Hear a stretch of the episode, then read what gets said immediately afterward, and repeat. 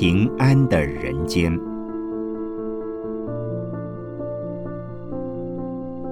圣严法师著。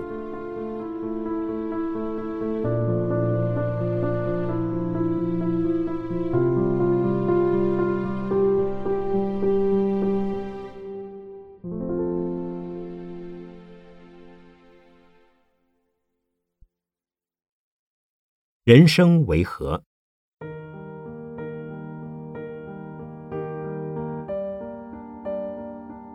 很多人问我，人生的本质是什么？人生的意义是什么？人生的价值在哪里？人生的目标是什么呢？人生的意义在于尽责任、负责任。每一个人从出生到老死的生命过程中。扮演着许多不同的角色：做儿女，然后做父母；做学生，然后做老师；做同事，做长官；做部属，做朋友。这些就是人与人之间的伦理关系，是属于责任的范围。如果没有尽到责任，所扮演的角色就叫不伦不类。通常我们形容很奇怪的样子叫不伦不类。如果从伦理的标准来看我们自己，常常会发现自己是不伦不类的，因为只要在某个角色上责任尽得不够的话，就是不伦不类。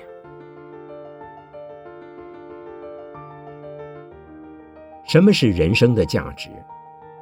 很多人认为一个人有名、有地位、有势力、有钱。就表示他的价值相当高。然而，这些到底算不算有价值？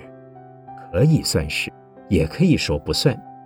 那就得看他对人类社会的贡献有多少。如果没有贡献，只有地位，只有钱，只有名，那么它的价值就很有限了。所谓奉献、贡献。也要从尽责任、负责任着手，并且从不同的角色来尽责，提出贡献。在这个世界上，与我们有直接关系的人并不多。如果要你把从有记忆开始与自己相关的人的名字一个个写出来，看看会有多少人？相信不会太多，恐怕很少人。能够写出一千个与自己相关的人名吧？每个人心里想到的亲友，转来转去就是那几个人而已。但若论到间接有关系的，那人数就很多了。讲责任，可能只要对某些事、少数特定对象负责；若讲贡献，就不一样了。无论是否扮演尽责任的角色，在任何场合对任何对象都有贡献的机会。无论你跟他是不是有直接关系，同样可以有贡献。例如，走在马路上，看到一个陌生的小孩子要过马路，你并没有责任必须去带他过马路，可是此时就是一个贡献的机会。也许很多人会这样想。那个小孩子自己过马路应该不会有什么问题。我现在要赶路，没有时间。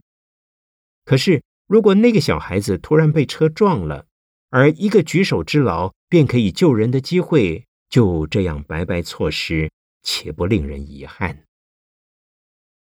所以，贡献不一定是在自己有直接关系的范围之内，而是可大可小、可近可远的。大可广被全世界，乃至对一切众生，我们都应该承担起奉献、贡献的任务来。虽然人生的意义是尽责负责，只要把自己现在职务上的分内事做好就够了，但这仅是尽了本分，尚不能说有什么大贡献。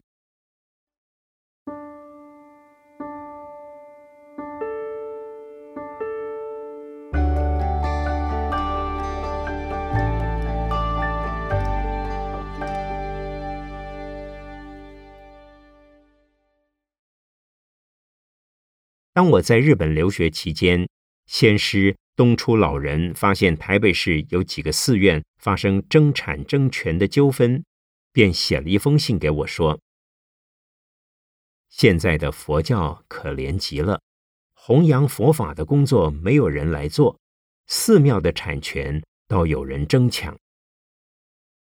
不仅仅是佛教徒本身在争抢，连政府也在抢庙。”说这些庙是日据时代日本人建造的寺院，属于嫡产，应该收归政府所有。不过我的师傅仍勉励我说：“现在大家只抢庙，而没有想到要抢救佛法，以佛法来抢救人心。我们应该要负起抢救佛法命运的责任。”所以说，佛教界光抢救寺庙是无大用处的。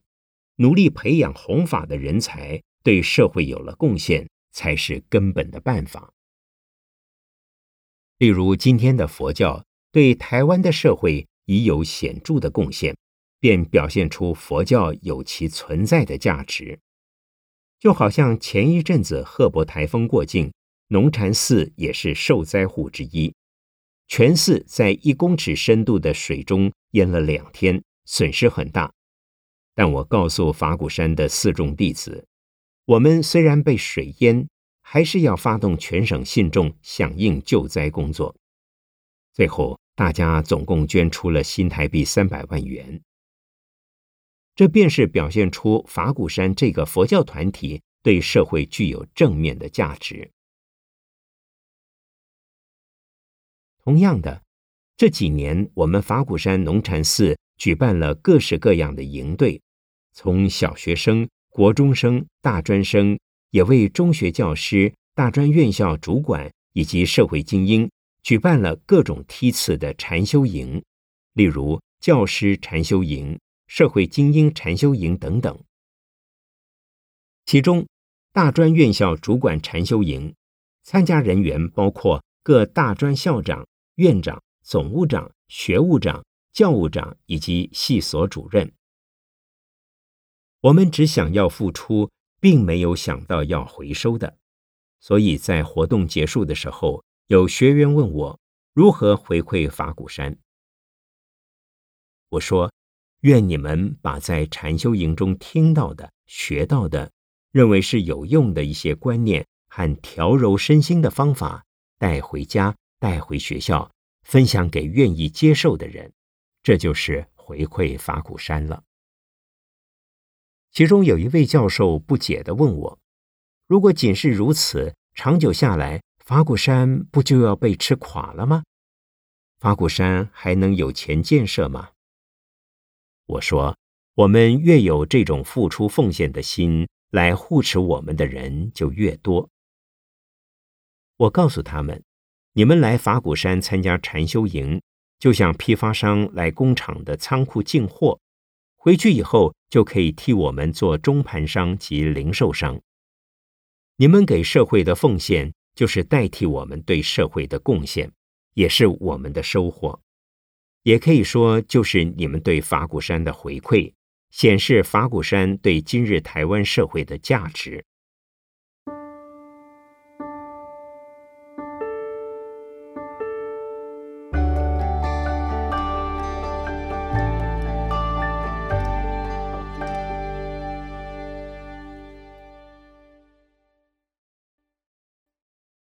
人生的目标是来受报、还愿、发愿。受报是在过去所做的，不管今生、前生、过去无量生，做了任何事，这一生之中，只要因缘成熟，就要接受果报。做了好事受福报，做了坏事受苦报，一直到成佛为止，都在受报。因为从无量劫以来，跟众生的关系恩恩怨怨纠缠不清。可是人在受福报的时候，认为一切是理所当然的；但是在受苦报的时候，心里却不服气，总觉得自己这一生也没做过什么坏事，怎么会有恶报临到自己头上？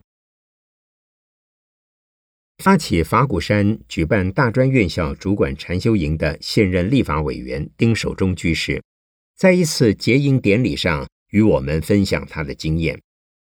他说，有一次我儿子到游泳池玩，正值游泳池在放水，他看见有一位同学的身体被放水的孔吸住了，很痛苦，便下水抢救。结果他自己的一条腿也被吸进去，受了重伤，差一点要截肢。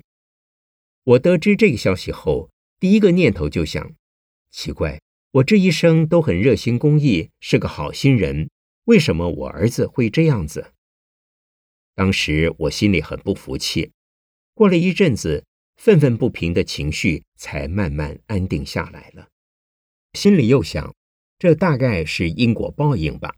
可能是我过去世做了什么不好的事，害我儿子也跟着倒霉。后来马上又转了一个念头：这个孩子命中大概就有这次灾难，能够大难不死，必有后福。这样一想，就不再懊恼了。他能这样想，心情就很平静，而这就是受报的观念。成了他心平气和面对灾难的力量。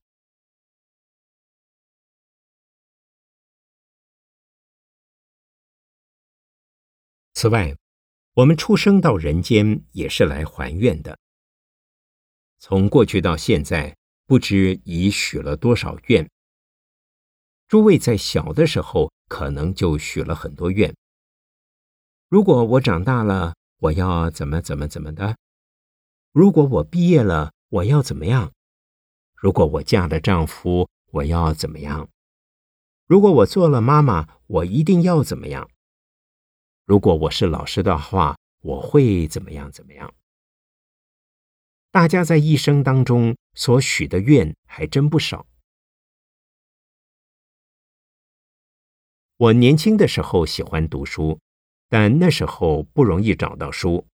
当时一位军中的同事就说：“老兄啊，你喜欢读书，我以后要开书店，让你读个够。”我说：“你开书店放不了几本书，书架上的书是有限的，为什么不开图书馆呢？”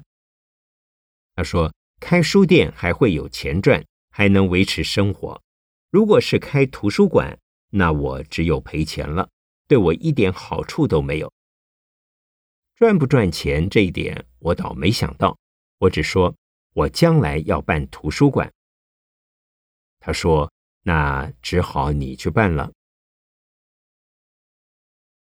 我讲过以后，其实根本不知道有没有因缘实现。三四十年过去，机会终于来了。我创办了中华佛学研究所，便有了图书馆，藏书好几万册。将来法鼓山的佛教专业图书馆更预计藏书二十万册，还有法鼓人文社会大学综合图书馆，所以我许的愿已经在逐步兑现了。因此，许愿是一种动力，既然许了愿就要还，所以还愿也是一种人生的目标。有人在参加我们的禅修营时。我也鼓励他们发愿，例如遇到腿痛难受时要发愿，不听到引磬声，腿再痛也绝对不放腿。不过发了这个愿以后，多半的人还是会中途放腿换坐姿的，因为腿实在是太痛了。有的人发过几次愿之后就不想再发了，因为觉得既然做不到的事，为什么要发愿？但是我还是鼓励大家一次又一次的发愿，慢慢的你会越来越能够坚持，愿也越来越能够兑现。如果你只发一次愿就不发了，那个愿力是不够强的。佛教徒每天做早晚课时都会唱诵四弘誓愿：众生无边誓愿度。烦恼无尽誓愿断，法门无量誓愿学，佛道无上誓愿成。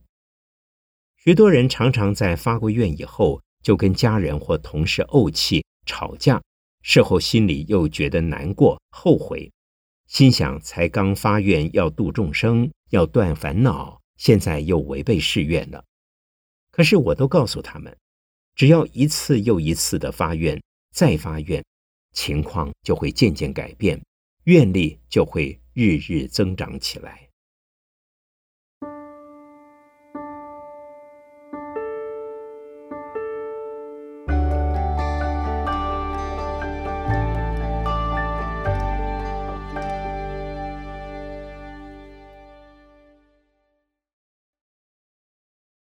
发愿又可称为发道心、发菩提心。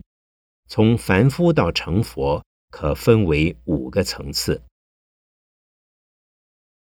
一人道，道心的道字，就像人生的旅程，生命的历程与方向，叫做人生之道。人活在世界上，有自己应走的路，而且必须有进程、忠诚。远程的人生目标，学习从近处着手，远处着眼。所以上路的时候，一定是从跨出第一步开始，接下来步步踏实的往前走去。由此可知，发道心是要从做人的立足点开始，尽到做一个人的责任，具备品格与品德。如果连做人的基本条件都不具备，不像人的行为想法，就会有人骂这种人是衣冠禽兽。为什么会这样呢？第一，他们真的很可怜，不知道该如何好好做人；第二，他们不能自主，受环境的诱惑、刺激、威胁，使得他们心不由己，身不由己。马古山的理念是提升人的品质，建设人间净土，是从人的基础开始。希望大家把自己现在所具备的身份、所扮演的角色，恰如其分、恰到好处的表现出来。也就是说，要发道心成佛的话，先要发愿把人做好。二，天道。行人道仅是尽人的本分，尽人的责任；修行天道，则当贡献自己，服务社会大众，把全世界所有的人都视为自己照顾、贡献、服务的范围。像这样的人，有这么大的心量，做那么多的好事，都是聚集上升天国的功德。但是行天道的人，只想到我们这个地球的人，尚未想到他方不同的世界，也没有想到其他的众生，而且尚有心存追求天福的念头。三，解脱道。再其次是解脱道，那是要放下四大五蕴的身心世界，使恶业不起，烦恼不生。超越三界的生死苦海。四，菩萨道。行菩萨道是人天善道加上解脱道的功德，不但能在人间广结善缘，更是以十方三世所有一切众生作为服务、贡献、关怀、照顾的对象，并且为善不是为求福报。大乘佛法向来鼓励人行菩萨道，行菩萨道必定要从许愿、发愿、还愿开始。五佛道，最后最高的层次是佛道，就是发无上菩提心，就是阿耨多罗三藐三菩提心。心经、金刚经等许多经典都鼓励我们要发。阿耨多罗三藐三菩提心，不仅仅发成就人道、天道的心，还要发行解脱道的心，更当发菩萨心。而当菩萨心行究竟圆满之时，就是无上佛道的完成。